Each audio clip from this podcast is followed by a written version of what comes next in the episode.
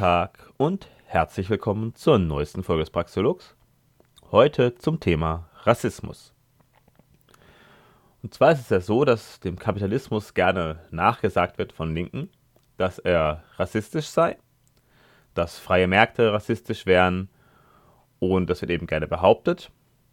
Aber gegen diese Unterstellung spricht einiges und ich werde es eben in dieser Folge ein bisschen, ja, dem Ganzen auf den Grund gehen. Ist der Kapitalismus rassistisch? Ist er rassistischer als andere Systeme? Ist er sogar eher das einzige System, das Rassismus entgegenwirken kann oder entgegenwirkt? Und darum soll es in der heutigen Folge gehen. Also ganz einfach erstmal grundlegend gesagt kann man sagen, dass eben der freie Handel in der Vergangenheit eher zu einer Art Völkerverständigung geführt hat, zum Austausch zwischen Völkern und Kulturen, zu einer Kooperation, zu einer Arbeitsteilung und eben eher weniger zu Kriegen. Also die Händler, die Kaufleute waren jetzt nicht unbedingt an Kriegen interessiert. Die Kriege gingen eher vom Staat aus, von Regierungen, von den Herrschern und waren eben nicht unbedingt im Sinne der Bevölkerung und im Sinne der ja, Leute, die eben frei miteinander kooperieren wollten. So, Jetzt erstmal zur Definition von Rassismus.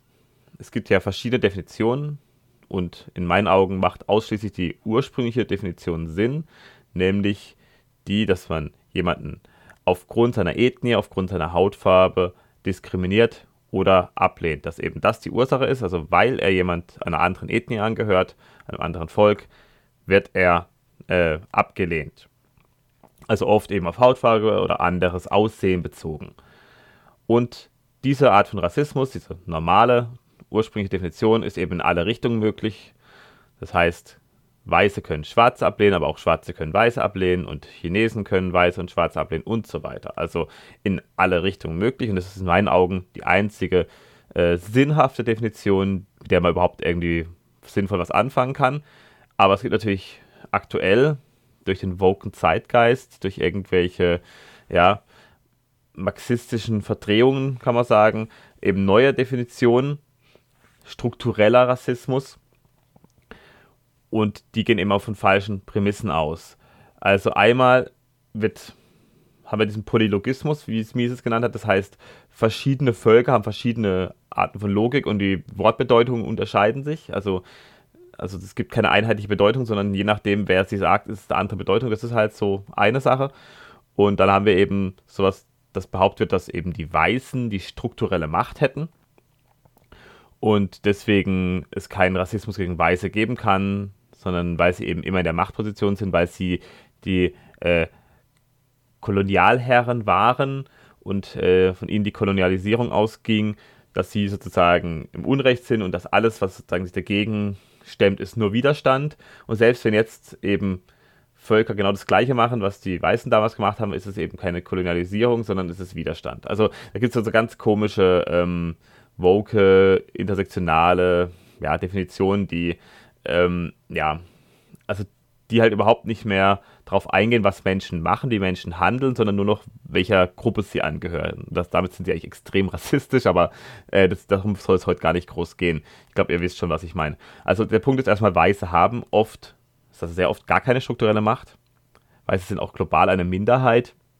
Also natürlich, es gibt einzelne mächtige weiße Personen, aber das heißt nicht, dass deswegen alle Weißen mächtig sind. Es gibt auch genauso schwarze mächtige Personen. Es gibt auch ähm, in den USA, wo das jetzt ja auch vor allem herkommt, gibt es natürlich auch wohlhabende schwarze Familien, deren Kindern es definitiv besser geht als armen weißen Familien. Also da gibt es eben nicht so, dass das jetzt irgendwie aus, aufgrund der Hautfarbe ist, irgendjemand privilegiert oder sowas. Das ist einfach Quatsch. Das sind natürlich Sachen, wenn eben bei bestimmten Tests bestimmte Sachen auch rauskommen, weil eben bestimmte Fähigkeiten vielleicht bei einer Ethnie eher vertreten sind, da kommen wir nachher noch dazu, dann ist es halt auch kein Rassismus, sondern dann ist es halt einfach ein, ja, eine andere Fähigkeit. Ein, also basiert eben auf Handlungen von Menschen und nicht auf der, aufgrund der Hautfarbe. Und diese diese ganze strukturelle Geschichte ist halt auch so, das ist genau das gleiche wie mit dem Antisemitismus. Also dieses, beim Antisemitismus ist es ja so, dass es gibt ähm, mächtige Juden in verschiedenen bestimmten Branchen, das ist so. Und deswegen wird so gemacht, als ob alle Juden unter einer Decke her, äh, stecken und eben sich äh, absprechen würden und, und da wird der Hass auf alle Juden projiziert, weil einzelne Juden mächtig sind und Scheiße machen. Und genauso ist auch das Gleiche mit, äh, es gibt einzelne weiße Menschen, alte weiße Männer, die eben in Machtpositionen sind. Und weil sie das sind und weil die vielleicht Sachen machen, die jemandem nicht gefallen, wird es auf alle äh, Weißen pro projiziert. Auch wenn diese weißen Menschen in äh, Machtpositionen Dinge tun, die die meisten normalen weißen, nicht mächtigen Leute ablehnen oder viele ablehnen. Das ist jetzt halt einfach so, es wird nicht mehr auf den, die, das Individuum geschaut, das ist, wird nur noch in so Kollektiven, in so Schubladen gedacht. Und das ist ein Problem. Also, das ist halt beim ursprünglichen Rassismus so, da wird einfach die Schublade Hautfarbe aufgemacht und dann irgendwas da rein äh, gesteckt. Und bei diesem, ja, bei diesem Antirassismus, wie es ja so gerne heißt, ähm, das ist genau das Gleiche. Nur halt dann äh, wird es halt so gemacht, dass äh, Weiße immer böse sind und die braunen Leute, die sind immer gut, so auf die Art. Also komplett absurd. Ja. Basiert auch auf vielen falschen Narrativen, sehr viele äh, Analysen, die ähm, einseitig und auch so oft falsch sind. Und eigentlich ist es ein Machtinstrument, also dieser Antirassismus. Und es geht darum, die, es ist so eine, so Divide et Conqueror, also so als Teile- und Herrsche-Methode. Also geht von der Politik aus, um eben Gruppen gegeneinander aufzubringen, dann eben Zwietracht zu säen zwischen gewissen Bevölkerungsgruppen und dann eben selber eingreifen zu können. Das ist im Endeffekt der Sinn dahinter, deswegen wird es gemacht, aber es ist nicht so, dass es ähm, irgendwie sinnhaft wäre, in, um irgendwas die Welt zu beschreiben oder zu analysieren. Ich beschränke mich natürlich hier auf die eigentliche Definition, also Ablehnung aufgrund, also Ablehnung eines anderen Menschen aufgrund einer Hautfarbe, Volkszugehörigkeit, sowas. Allgemein, in alle Richtungen möglich. Also, wir haben die Möglichkeit, wenn wir mit Menschen interagieren, äh, mit ihnen zu kooperieren oder äh, die Kooperation abzulehnen, sie zu diskriminieren. Und die meisten Menschen ignorieren wir erstmal. Also die meisten Menschen, mit denen haben wir überhaupt nichts zu tun, auf die treffen wir nie. Also die vielen Milliarden Menschen auf der Welt leben erstmal zum größten Teil aneinander vorbei. Dann gibt es natürlich Leute, die am gleichen Ort leben. Dann hat man vielleicht eher mal äh, zumindest Berührungspunkte. Und auch da heißt aber noch lange nicht, dass man irgendwie miteinander deswegen zu tun haben sollte oder zu tun haben muss automatisch. Und es ist eben sinnvoll, in vielen Situationen zu kooperieren, weil man dann äh, an der Arbeitsteilung teilnimmt. Also, wenn jeder produktiv tätig ist, ist auch aktuell nicht der Fall, das weiß ich, aber das, also sozusagen, wenn jetzt jeder in der Gesellschaft produktiv tätig wäre und wir eben möglichst an dieser Produktivität, an dieser Arbeitsteilung teilnehmen wollen, ist es halt sinnvoll, mit denjenigen zu kooperieren, die einen guten Job machen. Egal, welche Richtung es geht.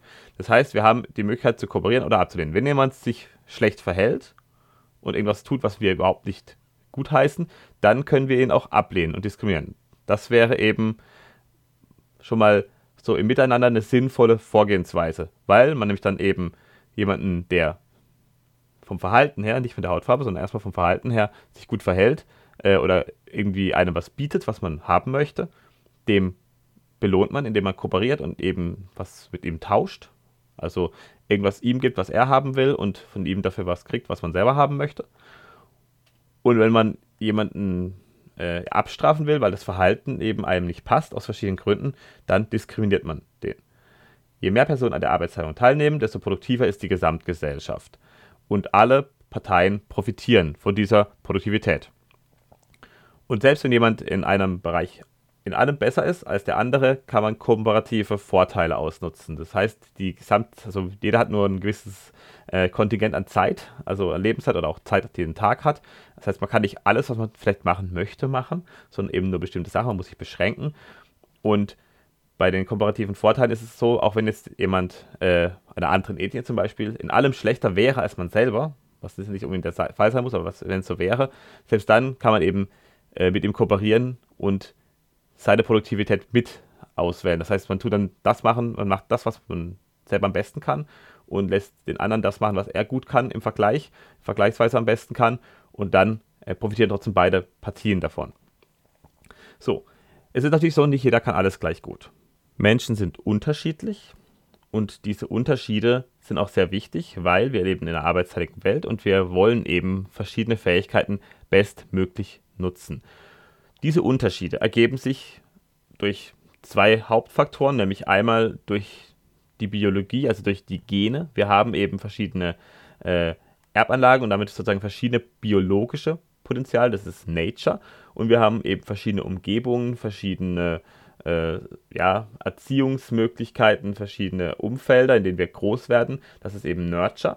Und beides spielt zusammen. Also beides hat eben einen Anteil. Es ist nicht so, dass es irgendwie nur die Natur ist oder nur die Umgebung. Das ist beides Blödsinn, sondern wir haben immer ein Zusammenspiel aus beiden. Und ob das jetzt 50-50 ist oder mal beim einen mal 20-80, beim anderen 80-20, das ähm, kann man für den einzelnen Fall dann genau betrachten mit irgendwelchen Statistiken und so weiter. Da gibt es auf jeden Fall auch, ähm, ja, da gibt es schon Dispute drüber. Man kann auch nicht sagen, woran es jetzt genau liegt. Ähm, aber es ist auf jeden Fall so, wir haben eben einen natürlichen biologischen Anteil. Und das bedeutet auch, dass es dass ethnische Unterschiede in Kompetenzen möglich sind, dass wir eben bestimmte äh, Ethnien, bestimmte Kompetenzen besser ja, ausbilden können oder eher ausbilden als andere. Und weil es Unterschiede gibt, die man durchaus feststellen kann, kommen jetzt Rassisten und sagen, ja schau mal, die und die Ethnie kann das und das nicht oder ist da und da schlechter, schneidet das schlechter ab statistisch und deswegen sind wir die Überlegenen und äh, wir müssen die jetzt unterjochen oder was auch immer. Also das ist dann so eine Schlussfolgerung und die ist in meinen Augen falsch und zwar aus einem ganz einfachen Grund, weil wir haben verschiedene Potenziale, wir haben verschiedene Fähigkeiten. Es gibt sicher auch Fähigkeiten, die vielleicht mehr Nutzen spenden für die Allgemeinheit als andere. Das, das ist auch übrigens eine subjektive Wertung. Also das ist immer die Frage, was werde ich wie. Aber das Wichtige ist einfach, in einem freien System, auf einem freien Markt, wäre eben es möglich, jedem möglich, verschiedene Nischen zu besetzen, also verschiedene ähm, gesellschaftliche Nischen, also in der Arbeitsteilung, bestimmte Aufgaben zu übernehmen. Welche Aufgaben das sind, ist dann eben individuell unterschiedlich. Der Punkt ist, auf einem freien Markt wäre es aber möglich, neue Nischen zu finden. Und, oder es wäre leichter möglich, neue Nischen zu finden und eben äh, neue Nischen zu entdecken, kann man sagen, mit einem Trial-and-Error-Prozess, dem Entdeckungsverfahren des freien Marktes und dann eben Fähigkeiten, die man vielleicht selber hat, ähm, zu nutzen. Weil es ist natürlich so, jetzt kommen irgendwelche Leute sagen, ja, wir haben, haben zum Beispiel die IQ-Forschung und Afrikaner haben einen deutlich geringeren IQ als jetzt ähm, Mitteleuropäer oder Ostasiaten oder Ashkenazi-Juden, die die höchsten IQs haben. Der Punkt ist, da sehe ich halt das Problem, habe ich auch die Folge Intelligenz mal dazu gemacht, dass man dann sich zu sehr auf das Ganze versteift, weil Intelligenz ist ein Faktor, der sicher in vielen Bereichen sehr nützlich ist, aber es gibt auch ähm, Bereiche der Arbeitsteilung, da ist es vielleicht nicht so wichtig und da ist auch vielleicht sogar teilweise hinderlich in manchen Bereichen, wenn man zu verkopft ist. Und das ist halt die Sache. Man muss immer das Gesamte sehen und jemandem die Chance lassen, sich irgendwie zu beweisen in irgendeiner Aufgabe, welche Aufgabe das auch immer sein mag. Und ich sehe etliche Aufgaben, wo es eben nicht notwendig ist, dass man einen besonders hohen IQ hat oder überhaupt einen über 100 oder was ich was haben muss. Das sehe ich alles überhaupt nicht. Ähm, Gerade praktische Geschichten oder auch zwischenmenschliche Sachen oder auch teilweise manche musikalische oder Unterhaltungsgeschichten sind alles Sachen, wo man nicht unbedingt jetzt der äh, abstrakt denkende IQ 130 plus äh, Mensch sein muss dafür. Und viele dieser Tätigkeiten sind eben noch nicht entdeckt oder noch nicht ganz klar. Und deswegen denke ich in einer dezentraleren Welt, in einer freiheitlicheren Welt, wo es eben ja, verschiedene Gruppen gibt, verschiedene Regionen, die man äh, ziehen kann, die eben mit ganz unterschiedlichen Menschen besiedelt sind, also eben dann eben sehr ethnisch homogene, sehr ethnisch diverse Gruppen, äh, kulturell homogen, kulturell divers und so weiter. Da wird es dann eben mehr Umgebung geben und damit mehr Möglichkeiten. Also wir würden dem entgegenkommen, dass unsere Natur unterschiedlich ist. Also wir haben eben unsere verschiedenen Erbanlagen, die sehr unterschiedlich sind. Und wenn wir dann verschiedene Umgebungen da sozusagen drauf aus einwirken lassen, haben wir mehr Möglichkeiten, Nischen zu entdecken und auch mehr Nischen, die überhaupt entdeckt werden können, werden dadurch gebildet. Und das würde eben dazu führen, dass dann diese Potenziale auch ausgenutzt werden und eben dadurch die Produktivität in verschiedenen Bereichen zu erhöhen. So, Menschen haben natürlich Vorurteile. Das heißt, Rassismus ist eine Form von Vorurteil, vielleicht zu Teilen, vielleicht auch nicht, da komme ich gleich dazu. Und diese Vorurteile können begründet oder unbegründet sein. Und zwar ist es so, dass Vorurteile dann begründet sind, wenn Personen bestimmter Gruppen, also Vorurteile gegenüber anderen Ethnien, darum geht es natürlich um Rassismus, also wenn diese Vorurteile stimmen, also wenn bestimmte Gruppen wirklich überproportional häufig ein gewisses Verhalten zeigen. Also wenn irgendwie zum Beispiel es wird gestohlen und die meisten Leute, die stehlen, sind jetzt zum Beispiel schwarz. Dann gibt es einen Vorurteil. Und wenn es aber statistisch stimmt, dass irgendwie Schwarze zehnmal häufiger stehlen als Weiße jetzt in dem Fall, so das Beispiel, dann ist da an dem Vorurteil halt was dran. Das heißt nicht, dass alle Schwarzen stehlen. Überhaupt nicht. Dass das alles Diebe sind. Das, ähm, das folgt daraus nicht, sondern es ist nur da, dass eben dieses Vorurteil einen wahren Kern hat. Das kann man jetzt ähm, blöd finden oder schlecht finden, also schlecht finden oder irgendwie, ja, doof finden, aber es ist dann halt so. Und da macht ein Vorteil insofern Sinn, weil man sich dann eben davor schützen kann, indem man sagt, okay, ich will nicht bestohlen werden, das heißt, ich lasse jetzt nicht in meinen Laden rein. Ganz extrem. Obwohl das zum Beispiel jetzt eigentlich eher nicht vorkommt oder so, ähm, ich will nicht bestohlen werden, den beobachte ich jetzt mehr. Oder auch sowas wie Racial Profiling, dass eben ähm, Jugendliche mit dunklerer, braunerer Haut am häufigsten, ähm, also jugendliche Männer, äh, am häufigsten kontrolliert werden von der Polizei, liegt halt daran, dass diese Gruppe im Schnitt am meisten anstellt.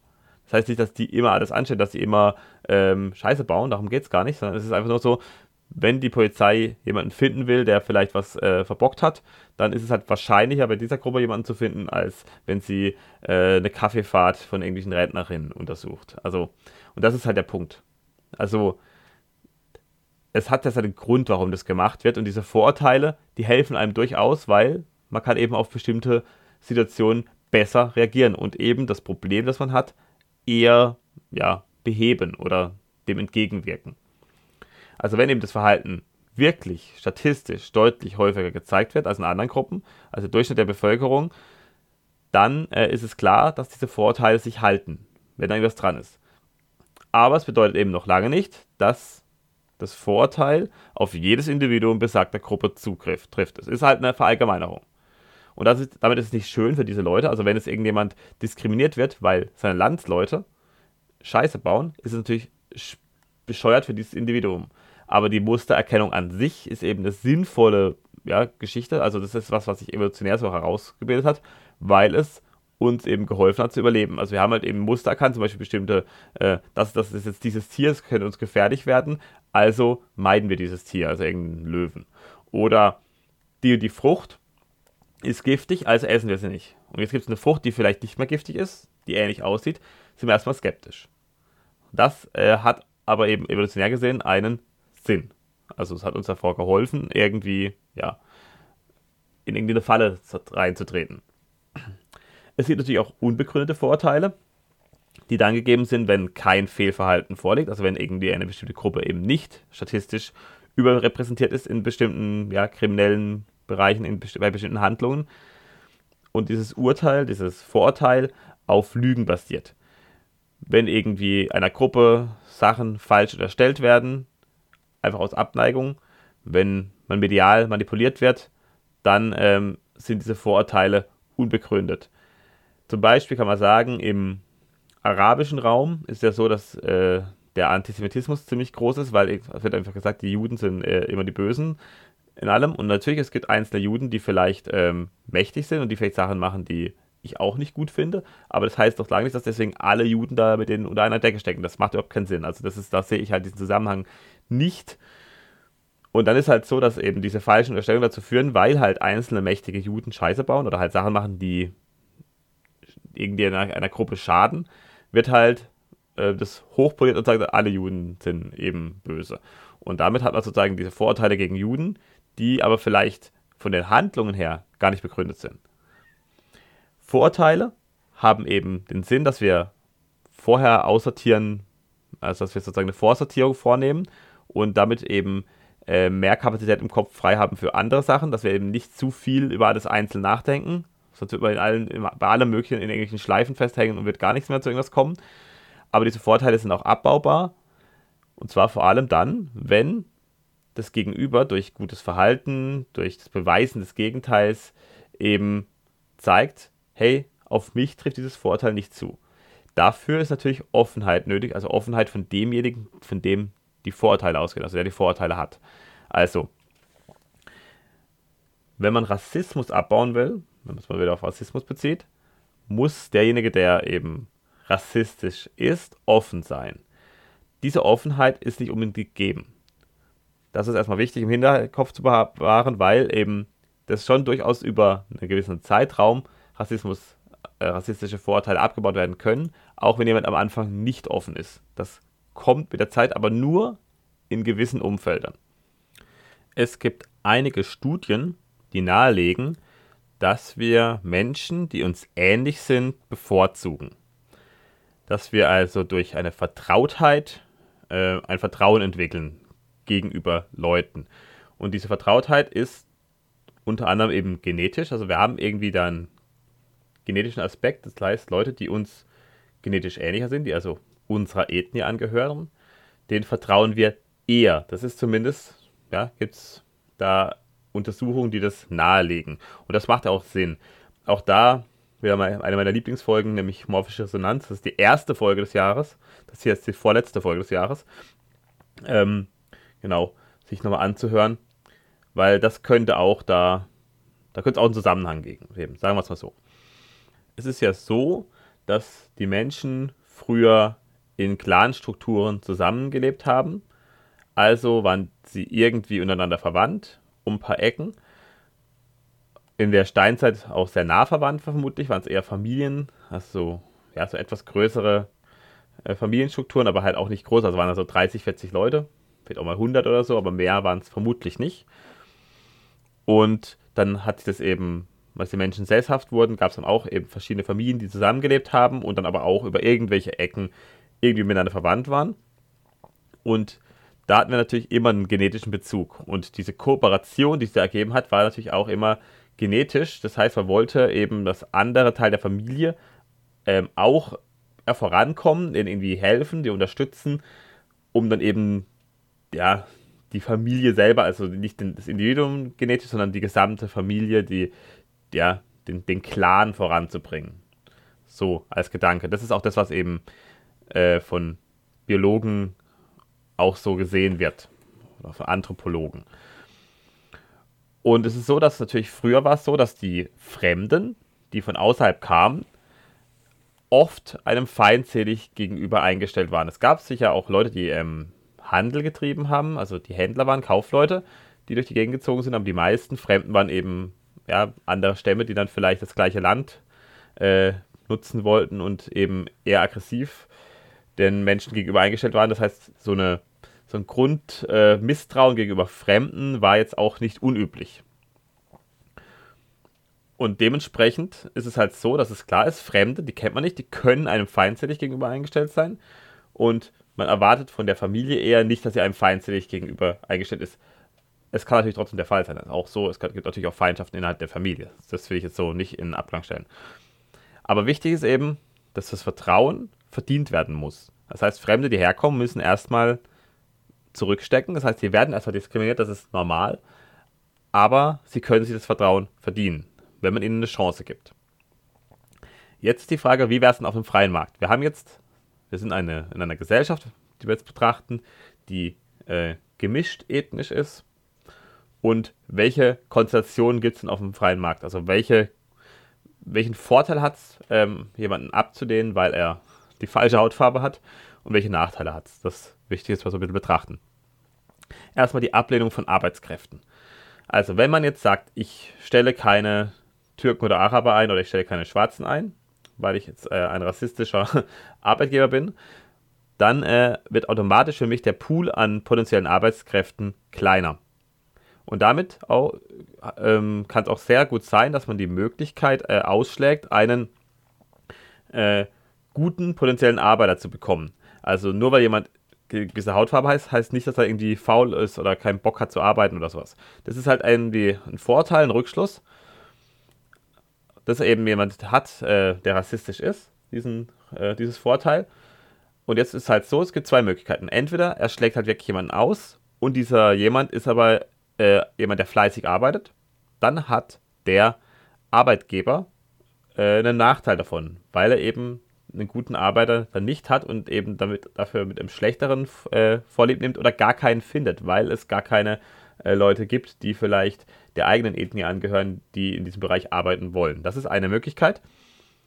Aber wenn jetzt diese Vorurteile stimmen und jemand faul ist, immer zu spät kommt, keinen Bock hat zu arbeiten, dann hat man genauso auch das Potenzial, sich Probleme vom Hals zu halten. Es ist also, es ist keine Einweggeschichte, sondern es geht immer in beide Richtungen. Es kommt immer darauf an, wie ist diese Person. Und wenn jetzt ähm, eine bestimmte Ethnie eben unpünktlich wäre, immer komplett, und man aber pünktlich sein muss, dann äh, wäre es vielleicht auch ja, rational, sich das Leute vom Hals zu halten, die eben immer unpünktlich sind, als Beispiel. Also hier spielt es eben eine große Rolle, ob diese Vorurteile begründet oder unbegründet sind.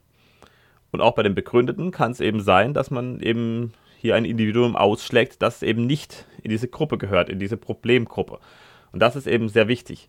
Das heißt, das Vertrauen zu geben hat eher einen Vorteil oft, weil man dann ähm, sich anschaut, hey, es gibt eine Probezeit, arbeitet er gut und wenn er gut arbeitet, dann übernimmt man den. Und das passiert ja auch meistens, also auch in Deutschland oder so. Es ist ja nicht so, dass jetzt irgendwie wir besonders viele rassistische Arbeitgeber hätten, das bezweifle ich auf jeden Fall.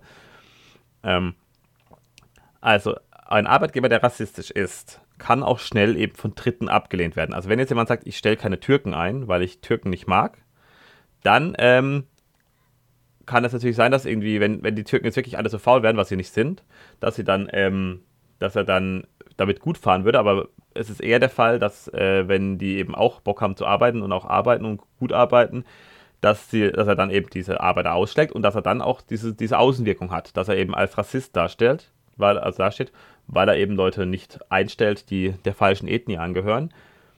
Und das kann dann eben auch wieder dazu führen, dass jemand sagt, hey, ich will diesen mit dem nicht zusammenarbeiten, weil der stellt aus Prinzip keine Türken ein, das finde ich scheiße, weil ich kenne äh, gute Türken, sind, sind Freunde von mir und ähm, das, ich, ich finde halt dieses, äh, diesen Rassismus komplett lame und äh, ich will mit diesem Menschen nichts zu tun haben. Aber es kann natürlich auch sein, dass jetzt irgendwie die Gesellschaft komplett rassistisch ist und es irgendwie gut findet, es abfeiert, dass der Typ jetzt irgendwie keine Türken mehr einstellt. Also es kann auch in beide Richtungen losgehen. Es ist immer so von der Gesamtheit der Menschen abhängig, also von dem was die Menschen insgesamt denken. Das ist wichtig. Und dieses Denken kann sich zwar ändern, aber nicht schnell. Also wenn, dann geht es nur über Zeit. Also wenn man jetzt unbedingt möchte, dass die Leute weniger rassistisch sind, dann äh, bitte nicht dazu zwingen, antirassistisch zu sein. Das funktioniert nicht. Da komme ich nachher noch dazu. Also, wichtig ist eben, es geht um ein Ausschlagen einer potenziell profitablen Kooperation. Und das ist jetzt nicht unbedingt besonders kapitalistisch. Also das äh, nur schon mal so vorweg, weil man ja gesagt hat, Rassismus und Kapitalismus hängen zusammen. Nee, eigentlich nicht. Genauso auch, wenn man Kunden ablehnt oder Handelspartner an sich, führt es eben zu geringeren Einnahmen. Also wenn man den äh, Tausch ablehnt, wenn man eben Geld ablehnt, weil's, weil man es dem Falschen gibt, also weil man eben nicht Gemüse beim türkischen Gemüsehändler kaufen will oder eben teurere Preise woanders dann in Kauf nimmt, dann ist es nicht besonders kapitalistisch, wenn man irgendwie äh, besseres Obst und besseres Gemüse bei diesem Händler bekommen würde, aber man zahlt lieber mehr Geld für schlechteres Gemüse bei einem anderen Händler, weil der eine Händler ist ein Türke und der andere ist weiß. Das ist natürlich Bullshit. Also besonders kapitalistisch ist das definitiv nicht. Das ist eher, äh, ja, einfach nur stures, ähm, trotziges Gehabe. Die Ablehnung kann aber auch gezielt als, als Strafe geschehen, als Diskriminierung, wenn jemand wirklich sich scheiße verhält. Das heißt, hey, diese Person hat jetzt irgendwie, der hat gestohlen oder irgendwas anderes gemacht, was, was, ein, was äh, nicht gut ankommt. Und der hat zum Beispiel einen Laden oder irgendwas, dann wird dieser Laden gemieden und der kriegt eben keine Einnahmen mehr, hat keine Kunden mehr. Oder jemand, der ähm, gestohlen hat oder ja, irgendwie Stress angefangen hat, kriegt äh, in einem Laden nichts mehr verkauft. Das heißt, der Ladenbesitzer verkauft, verkauft ihm nichts mehr. Das heißt, er hat dann zwar einen Kunden weniger, aber will dieser Person nichts verkaufen, weil sie sich scheiße verhalten hat. Dann wäre das eine gezielte Bestrafung. Das kann auch Sinn machen. Das heißt, wenn es wirklich jemand Probleme äh, bereitet hat, dann ist diese Diskriminierung auch sinnvoll. Aber die Frage ist halt, diskriminiert man jetzt einfach eine Gruppe aufgrund der Hautfarbe oder diskriminiert man eine, eine individuelle Person, weil diese Person Scheiße gemacht hat? Und das ist halt der Unterschied. Und der Rassist würde sagen, okay, bei mir dürfen gar keine Schwarzen einkaufen. Dann habe ich sozusagen einen großen, äh, ja, eine große Gruppe ausgeschlossen an potenziellen Kunden. Das ist aus kapitalistischer Sicht nicht sinnvoll, weil man eben dann weniger Kunden hat. Oder man diskriminiert einzelne Personen, weil sie zum Beispiel mal im Laden geklaut haben. Das haben wir dann so ein Hausverbot. Das ist wiederum sinnvoll, weil man sich damit eben Probleme vom Hals hält. Zum Beispiel eben, weil man potenzielle Ladendiebe einfach gar nicht erst in den Laden lässt. Diskriminierung ist also auch eine Art Schutzmechanismus. Und es ist so, dass sie natürlich den Falschen treffen kann und auch immer wieder den Falschen trifft. Das ist definitiv so. Aber wenn jetzt eine bestimmte Gruppe großflächig diskriminiert wird, auf allen möglichen Ebenen, dann kann es durchaus sein, dass da auch was dahinter steht. Das heißt, dann ist es vielleicht wirklich so, dass eben bestimmte Bevölkerungsgruppen, also dass Vorteile gegenüber ihnen wahr sind oder begründet sind und dann eben das durchaus Sinn macht, eben sich davon abzugrenzen von diesen Menschen, weil man einfach sagt, hey, ich will das, äh, will mit denen nichts zu tun haben, ich habe mit denen nur Probleme und mit denen schlecht, nur schlechte Erfahrungen. Und da habe ich auch mal die Folge Segregation dazu gemacht. Das heißt, das wäre auch in einer freiheitlichen Welt, würden die Leute sich auch einfach voneinander trennen und hätten dann damit auch weniger miteinander zu tun, weil der Handel dann sozusagen zwischen den Gruppen, der ist immer noch möglich, aber man hätte halt einfach direkt im direkten Umfeld weniger miteinander zu tun und könnte sich damit eben diese Konflikte äh, verringern.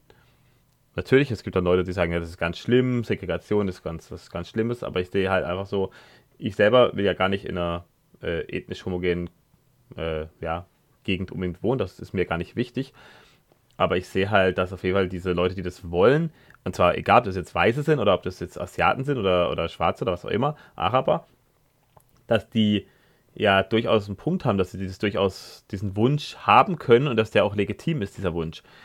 Und es würde auch trotzdem insgesamt halt das äh, Miteinander verbessern, weil man eben nicht gezwungen ist, aufeinander rumzusitzen. Also sozusagen, dieses erzwungene Zusammenleben ist auf jeden Fall schlimmer als ähm, ein freiwillig unter sich bleiben. Und auch die Idee, dass ein erzwungenes äh, Zusammenleben Rassismus abbaut, ist halt, das ist so ein komischer äh, linker Irrglauben, würde ich es mal nennen. Das ist ähm, Unsinn in dem Sinn, weil wenn Probleme herrschen, wenn wirklich eine Gruppe auffällig oft Scheiße baut, dann werden diese Probleme nicht weniger, indem man die Leute zwingt, mit denen zusammenzuwohnen, mit denen man nicht zusammenwohnen will. Also wenn man jetzt irgendwie jemanden, äh, zum Beispiel in der WG steckt, wir haben jetzt eine WG, die funktioniert, dann steckt man jemand rein, also geht gar nicht der gleichen, kann auch der gleichen Ethnie sein, dieser ist halt Schmarotzer, macht alles dreckig und äh, macht nur Scheiße, ist ständig besoffen oder was ich was, dann hat ähm, keiner Bock auf den und dann sagt aber irgendwie der Staat, du darfst nicht rausschmeißen, als Beispiel. Das äh, funktioniert nicht. Es ist nicht so, dass, dass man diese Person dann auf einmal irgendwie mehr mag, nur weil man mit ihr jetzt gezwungen ist, zusammenzuleben. Und genauso wäre es eben so, wenn jetzt Leute wirklich sich schlecht verhalten, was eben, wie gesagt, meiner Meinung nach oft gar nicht der Fall ist, sondern eben nur auf einzelne Individuen zutrifft, dann äh, muss es halt Mechanismen geben, um diese einzelnen Individuen richtig zu bestrafen und die zu diskriminieren, ohne die Gesamtgruppe zu diskriminieren. Weil das ist das, was aktuell gemacht wird, in, also meistens vom Staat dass dann immer Sachen gemacht werden, die dann wieder alle treffen. Und das ist ein Problem, aber da komme ich gleich noch dazu. Also, auch wenn man zum Beispiel sowas wie Nachbarn ablehnt, also wenn man eben nicht mit Leuten zusammenleben will oder auch nicht mit Leuten einer anderen Hautfarbe befreundet sein will, dann äh, da ist es halt so, was ist einem subjektiv denn so wichtig? Also, also mir ist es, für mich auch persönlich, ist es viel wichtiger, dass ähm, jemand ähnliche Interessen, ähnliche Weltbilder hat und nicht was für eine Ethnie jemand hat, das ist mir völlig egal. Also einem, äh, einem Schwarzen, der äh, ja, freiheitlich eingestellt ist, mit dem habe ich definitiv mehr zu tun als mit einem äh, deutschen Sozialisten. Also das ist halt so. Ähm, also natürlich, Menschen umgeben sich gerne mit ähnlichen Menschen. Aber die Frage ist, Bezug, äh, welche Ähnlichkeit ist wichtig? Also welche Aspekte sind einem wichtig? Und äh, das ist eben subjektiv. Und manche sehen halt ähm, die Ethnie als einen wichtigen Aspekt aber auch Status, Religion und eben bei den Freunden oft die Interessen und Weltbilder. Also die Nachbarschaft ist zum Beispiel auch so, dass oft der Status wichtig ist, dass eben Reiche zusammenleben oder dass vielleicht sich eine Siedlung bildet, wo eher Christen zusammenleben, das könnte möglich sein, oder eben ethnisch getrennt, dass man Orte hat, wo nur Weiße leben oder Viertel, wo mehr Weiße leben, Viertel, wo mehr Türken leben, Araber und so weiter. Das ist ja auch so. Das ist äh, auch in Städten so. Also ähm, dann gibt es meistens so Viertel, wo eben mehr Araber und Türken leben. Es gibt Viertel, wo meistens, wo dann mehr Osteuropäer, also Russen und Polen und so weiter leben. Das ist durchaus so. Das ist nichts äh, Neues und das ist ähm, eine oft, also wenn man die Leute frei äh, sozusagen machen lässt, eine Entwicklung, die sich oft automatisch ergibt weil eben Leute eher unter ihresgleichen leben wollen. Das heißt aber noch lange nicht, dass sie deswegen zwingend andere ablehnen müssen. Das ist nicht zwingend der Fall. Und die Frage ist halt immer, wird wirklich die Ethnie oder die Hautfarbe abgelehnt oder das Verhalten? Das macht halt einen großen Unterschied. Also, ich habe es ja schon vorher gesagt, wenn eben das gewisse Verhalten häufig vorkommt bei einer gewissen Ethnie und dann eben das sozusagen ein negatives Verhalten ist. Also wenn jetzt irgendwie die Leute bestimmt stehlen als Beispiel oder ähm, aggressiv sind, also immer Leute angreifen und ähm, ja, handgreiflich werden, dann ist es natürlich ein Grund, diese Leute zu meiden und abzulehnen. Jetzt gibt es natürlich Leute, die sagen, ja, das ist alles genetisch. Ja, ich sag's mal so, ich sag nicht, dass es nicht genetisch ist, dass es keine genetische Komponente gibt, aber es ist definitiv bei, also ob jemand stiehlt, ist sicher nicht rein genetisch. Also das äh, bezweifle ich. Und auch, ob jemand irgendwie immer sofort aggressiv wird und Leute zusammenschlagen will, ist sicher auch nicht rein genetisch. Also ich sage nicht, dass es da keine genetische Komponente gibt, aber dass es rein genetisch ist, halte ich für bei diesem Verhalten für unwahrscheinlich, dass er auch was mit Sozialisation zu tun hat und auch vor allem mit Konsequenzen. Und eben, wenn krasses aggressives Verhalten oder ja, Eigentumsdelikte, wenn die echte Konsequenzen haben, dann wird das Verhalten auf jeden Fall auch weniger auftreten. Und das sieht man auch. Überall, wo es wirklich Konsequenzen gibt, tritt schlechtes Verhalten weniger auf. Das heißt, liegt es wirklich daran, dass dieses Verhalten einfach ähm, bei der Gruppe häufiger vorkommt oder liegt es daran, dass das Verhalten vielleicht auch erst ermöglicht wird, dass es das enabled wird? Und das haben wir heute zum Beispiel, auch in Deutschland ganz extrem, dass irgendwie bestimmtes Verhalten einfach nicht wirklich bestraft wird, dass durch Umverteilung, äh, egal was jemand macht, egal wie er sich verhält, jemand immer Geld bekommt und dementsprechend ja, dem immer alles Mögliche ermöglicht wird, also wirklich das unverschämteste Verhalten ermöglicht wird und dass gleichzeitig nicht diskriminiert werden darf. Also wir haben halt aktuell Gesetze oder wir haben ein System, das einerseits aufgrund von Umverteilung, aufgrund von äh, sozialstaatlichen Leistungen und so weiter es Menschen ermöglicht, auf Kosten anderer zu leben. Und zwar unabhängig von ihrem Verhalten. Das heißt, sie werden gar nicht wirklich bestraft. Und andererseits wird Leuten erzählt, die je nachdem produktiv sind, dass sie die Bösen sind, wenn sie diese äh, Umverteilung ablehnen. Und das ist halt absurd, weil ähm, man kann nicht jemanden konsequenzlos durchfüttern und dessen Verhalten, wenn es negativ ist, nicht bestrafen, ohne dass das Verhalten dann irgendwie wieder halt mehr wird. Also wenn man sozusagen, wenn jemand sich scheiße verhält und für jedes Mal, wo er sich scheiße verhält, noch belohnt wird und noch getätschelt wird und gesagt wird, ja, das ist okay, dass du dich scheiße verhältst, das ist gut so, du darfst dich ruhig noch weiter scheiße verhalten. Äh, und da muss es dir nicht wundern, dass dann dieses schlechte Verhalten ähm, zunimmt. Und das sehen wir aktuell und das ähm, äh, wird auch nicht da auf Dauer gut gehen. Und das ist was, was definitiv Rassismus ähm, wieder hervorruft, weil, also wir waren auch schon mal weiter, in, auch in Deutschland, also in den 90ern würde ich sagen, war, war Deutschland oder früher 2000er war es definitiv weniger rassistisch als heute, weil wir diese ganz krasse Umverteilung, diese Einwendung in die Sozialsysteme und so, das hatten wir noch nicht in dem krassen Ausmaß. Vielleicht schon ein bisschen, aber nicht so krass. Und ähm, das hilft nicht. Also wenn man wirklich möchte, dass die Leute weniger rassistisch sind, dann äh, muss man ihnen, äh, dann muss auch die Diskriminierung trotzdem möglich sein. Also Diskriminierung von denjenigen, von den Individuen, die sich scheiße verhalten. Es geht nicht darum, dass man jetzt nach Hautfarbe oder so diskriminiert. Überhaupt nicht. Vor allem nicht der Staat, aber, aber Menschen äh, jetzt sozusagen zu verbieten, gewisse Gruppen abzulehnen, mit denen sie schlechte Erfahrungen gemacht haben und ihr, äh, die Kooperation erzwingen, das äh, führt nicht dazu, dass diese Leute äh, auf einmal plötzlich mit dieser Ethnie mehr zu tun haben wollen. Weil wenn diese Probleme ja, wie gesagt, begründet sind, also wenn diese äh, Vorbehalte begründet sind, diese Vorteile, dann hat es ja einen Grund, warum sie es ablehnen. Also nicht so, weil sie jetzt irgendwie ein Geschäft ausschlagen wollen und einfach nur böse sind, sondern einfach nur, weil sie halt wirklich Probleme mit dieser Gruppe hatten und sich die vom Hals halten wollen. Und das ist eben wichtig.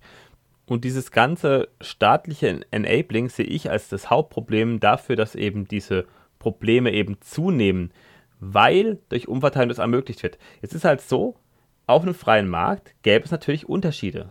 Die gibt es auch heute, gibt es Unterschiede und die kommen vielleicht stärker hervor, wenn die Menschen wirklich sozusagen durch ihre Leistung glänzen müssen und nicht irgendwie durchs Handaufhalten was bekommen, was sie wollen.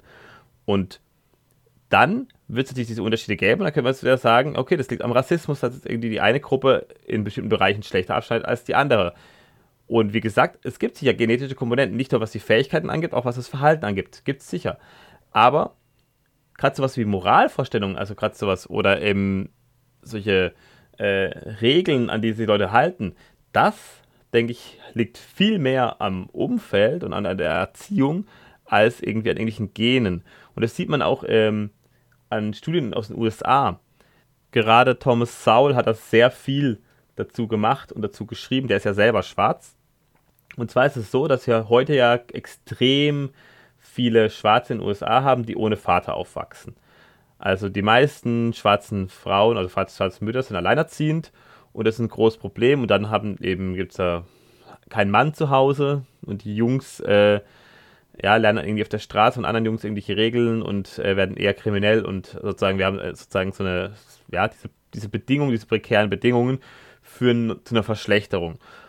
Und es war wohl so, dass in den 30er, 40ern das noch anders war, da gab es eben, waren die schwarzen Familien noch intakt, sogar teilweise intakter, also im Schnitt, statistisch gesehen, als die weißen Familien zu der damaligen Zeit. Das hat eben Thomas Sowell in, ich weiß mal welches seiner Bücher es war, irgendwas mit Race, aber ich müsste jetzt nachschauen, ähm, herausgearbeitet an Statistiken und dass da gerade auch die Kriminalität unter Schwarzen deutlich geringer war, als sie es heute ist, also pro Kopf. Ich weiß nicht, ob sie, ob sie höher war als unter den Weißen, das weiß ich jetzt nicht auswendig, aber sie war auf jeden Fall deutlich geringer als heute, äh, sozusagen pro Kopf, also pro 100.000 Einwohner. Und Thomas Sowell sieht die Ursache in Sozialprogrammen durch, der, durch den Staat, also in diese ganzen Geschichten, die er eben eigentlich unter dem Deckmantel der äh, Gleichberechtigung der Rassen ja, geschehen sind, dass die dazu geführt haben und auch das Sozialsystem und diese ganzen Möglichkeiten, dass irgendwie ähm, diese Frauen aufgefangen werden, dass es kein Shaming mehr gibt innerhalb der Gemeinschaft, wenn jetzt irgendwie jemand seine Frau verlässt und so weiter. Dass diese ganzen Geschichten, die haben halt da zusammengespielt und dazu geführt, dass das sich auf einmal richtig krass gehäuft hat und dass auf einmal die Schwarzen eben richtig abgerasselt sind in der Statistik. Also wir haben eben viele staatliche Eingriffe, die den Rassismus verstärken. Also einmal die Umverteilung natürlich. Also wenn es eine Gruppe wirklich produktiver ist als die andere und die Unproduktiven durchführen muss und die Unproduktiven eben einer Ethnie häufiger angehören, dann äh, werden klar Vorurteile geschürt, ist logisch.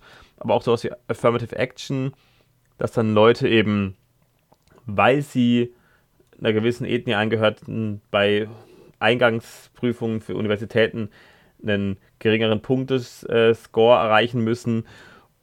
Oder diese ganzen Antidiskriminierungsgesetze, dass eben Leute nicht aufgrund ihrer, äh, also dass ähm, Leute nicht abgelehnt werden dürfen. Und wenn jetzt irgendjemand, also nicht mal sagt, dass er auf der, aufgrund der Ethnie ablehnt, sondern er lehnt halt jemand ab, dann kann diese Person sagen, ja, guck mal, der lehnt mich doch nur ab, weil ich schwarz bin. Und dann hat man irgendwie da irgendwie ein Strafverfahren am Hals wegen sowas, wegen, wegen Rassismus oder Hass oder was auch immer. Und das ist halt Bullshit. Das ist halt was, was ein Problem äh, ist, weil man muss ja auch Leute auch, die sich wirklich schlecht verhalten können, ablehnen können. Und zwar, und die können dann eben nicht auf irgendwie irgendwelche äh, ethnischen Geschichten pochen. Das ist das Wichtige. Also es geht ja nicht darum, dass man alle Schwarzen ablehnen, sondern wenn jemand ein Schwarzer, der sich scheiße verhält, dass man den auch ablehnen kann. Und der sich dann eben nicht auf irgendwelche Antidiskriminierungsgeschichten äh, ja, pochen kann und dann irgendwie sich einklagt, um den Job zu bekommen. Und das ist halt das Problem, weil wir eben diese Ungerechtigkeiten durch diese Eingriffe erst erzeugen.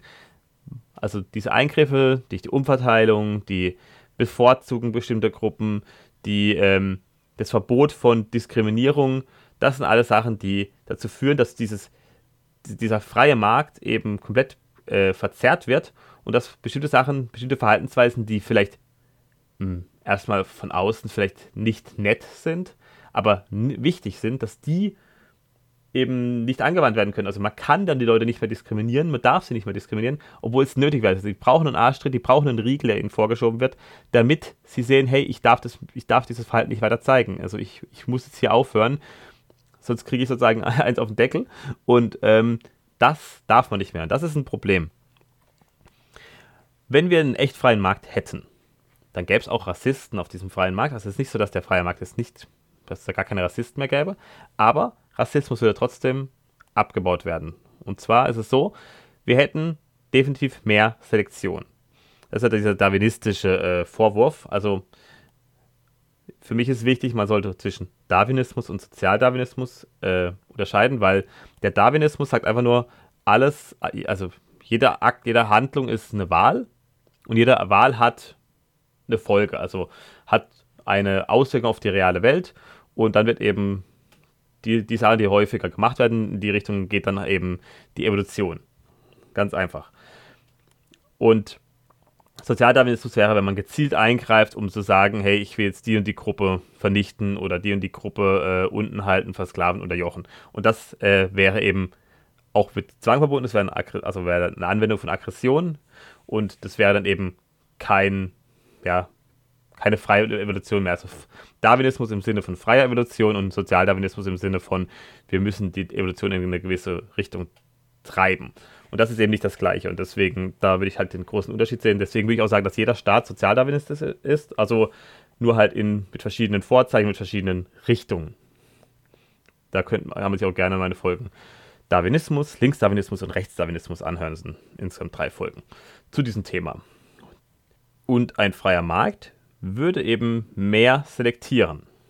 Also es gäbe eben mehr äh, Bevorzugung von Leuten, die sich gut verhalten und Benachteiligung von Leuten, die sich schlecht verhalten, ganz unabhängig von ihrer Ethnie.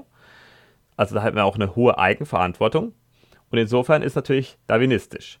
Aber diese Selektion ist eben dezentral. Das heißt, die geht nicht von einzelnen Personen aus, also sozusagen, also natürlich im Kleinen schon, aber insgesamt, die Gesamtselektion geht eben von der Gesamtheit der Menschen aus. Und wir hätten deutlich mehr Evolutionsstränge nebeneinander wieder auf diese Nischen zurückkommt, von denen ich vorhin mal geredet habe. Also wir hätten eben mehr Möglichkeiten und wir hätten vielleicht eben durchaus Ethnostaaten. Also es gibt Leute, die wollen gern unter sich bleiben, die wollen gerne nur, also das nur weiß zusammenleben oder nur Ostasiaten oder nur Schwarze. Also Wakanda ist übrigens auch eine äh, freie Ethno-Privatstadt oder so halb, ich weiß nicht, ob es eine Privatstadt ist, aber auf jeden Fall ist es eine Ethnostadt oder Ethnostaat, wo komplett abgefeiert wird von englischen Woken, obwohl es halt immer nur Schwarze. Auf jeden Fall, es gäbe eben ethnisch homogene und ethnisch gemischte Regionen und irgendwelche Übergänge, dass es irgendwelche Regionen gibt, wo es nur Weiße und Ostasiaten gibt oder nur Schwarze und Latinos und so weiter. Und dadurch eben dann auch die, äh, ja, gemischt ethnischen Menschen, die da, äh, also durch die Paare, die sie da ergeben, die, die Kinder von sozusagen verschiedenen Ethnien, die gäbe es dann auch nochmal neue, ähm, ja, Gen, äh, ja, was soll ich, genetischen Potenziale, kann man sagen. Und wir hätten eben eine Mischung in alle möglichen Richtungen, statt einer Vereinheitlichung. Das heißt, wir hätten dann Leute, die sozusagen nur kaukasisch bleiben oder nur ostasiatisch, es gibt aber auch Kombinationen daraus und so weiter. Das heißt, wir hätten eine viel größere Ausdifferenzierung und keine Vereinheitlichung. Aktuell wird ja sozusagen so eine Weltregierung und eine Vereinheitlichung angestrebt von einigen äh, ja, Gruppen, die eigentlich sozusagen am besten würden, die am liebsten würden die alle Menschen komplett untereinander mischen, dass wir am Ende nur noch äh, eine, ja, also sozusagen alle mit einem gleichen Genanteil von allen Ethnien sozusagen möglichst ineinander gemischt haben. Was aber dazu führen würde, dass wir halt wäre mehr Gleichförmigkeit. Und ich weiß nicht, ob Gleichförmigkeit was Positives unbedingt ist äh, insgesamt. Also ich glaube, die Vielfalt hat durchaus seine Vor ihre Vorteile. Auch gerne die Folge Vielfalt dazu anhören. Und natürlich wären manche dieser Regionen in dieser dezentralen Welt äh, eher abgeneigt gegenüber Fremden, aber viele wären auch offen und wahrscheinlich ist halt auch so, dass eben diese offenen Regionen durch verschiedene Einflüsse vielleicht auch neue Ideen haben. und vielleicht auch überlegen sind in bestimmten Bereichen. Dann kann man sagen, ja gut, aber diese eine Ethnie, die ist komplett schlimm, die wollen wir nicht. Das sagen vielleicht einige Leute. Und dann grenzen sie aus und wenn die recht haben, wenn diese Ethnie wirklich so schlimm ist, dann fahren sie damit besser. Und wenn die Ethnie nicht recht, äh, nicht schlimm ist, dann fahren sie halt nicht gut damit. Und das muss man halt jedem selbst überlassen. Ich denke halt, dass gerade Eigenverantwortung und ja, so eine Akzeptanz oder eine Durchsetzung von Eigentumsrechten wirklich schon eigentlich die ganzen Probleme, die wir haben, auch mit Rassismus, auch ausmerzen würde. Und eben den Leuten eine Chance geben, den Leuten eine Möglichkeit geben, dass das eigentlich das Wichtigste ist. Natürlich, wenn ich jetzt über Umverteilung dazu gezwungen bin, irgendwelche Arschlöcher zu finanzieren, habe ich auch keinen Bock auf die. Das ist logisch. Das will niemand. Aber genau das ist der Punkt. Also die Umverteilung ist das Problem und das Enabling von irgendwelchen von schlechtem Verhalten und das nicht bestrafen dürfen von schlechtem Verhalten. Das ist halt das Problem. Und ich sehe es halt, Rassismus ist was, was weltweit durchaus verbreitet ist, unter allen Ethnien es auch sogar Studien dazu, dass die Weißen im Schnitt die am wenigsten rassistischen sind oder am stärksten internalisiert rassistisch. Das heißt, die mögen sich selber am wenigsten, also im Schnitt. Da gibt es verschiedene Erhebungen zu, ja, woran das wohl liegt, wenn es einem ständig erzählt wird. Ähm, und vermutlich wird Rassismus auch nie vollständig verschwinden, weil wir irgendwie einfach auf, ja, aufgrund der Sozialisation oder was auch immer ähm, und aufgrund auch ja, unserer Gene wahrscheinlich auch, also Verwandtschaftsverhältnisse, eben uns zu bestimmten Menschen näher hingezogen fühlen als zu anderen. Das ist halt so. Aber äh, jedes System hat es eben. Es ist halt keine rein kapitalistische Geschichte. Das hat überhaupt nichts mit dem freien Markt zu tun. Ich würde sogar sagen, dass der freie Markt oder das, die Möglichkeit echter Kooperation und ähm, echter Freiwilligkeit dazu führen würde, Rassismus zu verringern. Also das sieht man auch. Überall, wo das so war, wurde der Rassismus verringert. Und immer da, wo reingepfuscht wird, wird er wieder hochgebauscht, weil er als Machtinstrument verwendet wird. Und er wird nie vollständig verschwinden, aber nur auf einem freien Markt kann er überhaupt dem Ganzen entgegenwirken werden. Da können die Leute sich beweisen und durch ihre Handlung, durch ihre Verhalten glänzen und eben nicht durch ihre Hautfarbe. Und wenn Rassismus eben anlasslos ist, hat er eben durchaus ökonomische Nachteile. Und damit ist er sogar äh, äh wieder widerspricht er auch kapitalistischen Ideen. Das heißt, er ist kein Ergebnis des Kapitalismus, sondern er ist äh, Ergebnis äh, menschliches, menschlichen Zusammenlebens und des Verhaltens. Und nur in kapitalistischen, freiheitlichen Systemen kann er stark verringert werden, wenn vielleicht sogar komplett ausgemerzt werden. Das ist auch vielleicht möglich. Aber in jedem System, wo reingepfuscht wird, haben wir eigentlich mehr Rassismus. Ist ja auch nicht so, dass die Sowjetunion antirassistisch war. Das ist ein Schwachsinn völliger Bullshit. Also das ist ja nicht der Fall. Das stimmt einfach nicht. Das sind halt so komische, verklärte Behauptungen. Und ähm, viele sozialistische Staaten sind extrem rassistisch. Die sind dann extrem auf ihr Kollektiv bedacht und da ist auch die Ethnie dann, äh, ja, hat dann oft äh, ja, eine wichtige Funktion oder einen wichtigen Stellenwert. Und ich sehe eben dass nur diese echte Kooperation und das äh, sich beweisen können und das zeigen können, dass man auch was drauf hat und dass man für den anderen nützlich ist, das ist halt was, was diese Barrieren abbaut und nicht irgendwie, dass einem aufgezwungen wird, jetzt jemanden gut finden zu müssen, weil er eine gewisse Hautfarbe hat. Das ist halt nicht äh, zielführend. Das äh, führt nicht dazu, dass ja irgendwelche Vorbehalte abgebaut werden. Gut, das war's für heute. Ich hoffe, die Folge hat euch gefallen. War mal wieder eine lange Folge. Nächste Folge ist dann die Weihnachtsfolge. Genau. Und also die letzte Folge des Jahres dann die nächste Folge. Und dann verabschiede ich mich. Würde mich natürlich freuen, wenn ihr meinen Podcast abonniert, wenn ihr nicht schon abonniert habt. Und auch gerne in den Adventskalender reinschaut äh, und mir da Rückmeldung gibt, auch hier unter der Folge oder auch die, das letzte Watch and Drag mit dem Andreas, also mit dem rosa-roten Panzer. Genau. Und ähm, gerne auch mal meinen Podcast teilen, wenn ihr Leute kennt, die es interessieren könnte. Das würde mich natürlich auch freuen, einfach, dass ich eine, meine Hörerschaft ein bisschen wächst. Gut. Und dann verabschiede ich mich. Bis zum nächsten Mal. Auf Wiedersehen.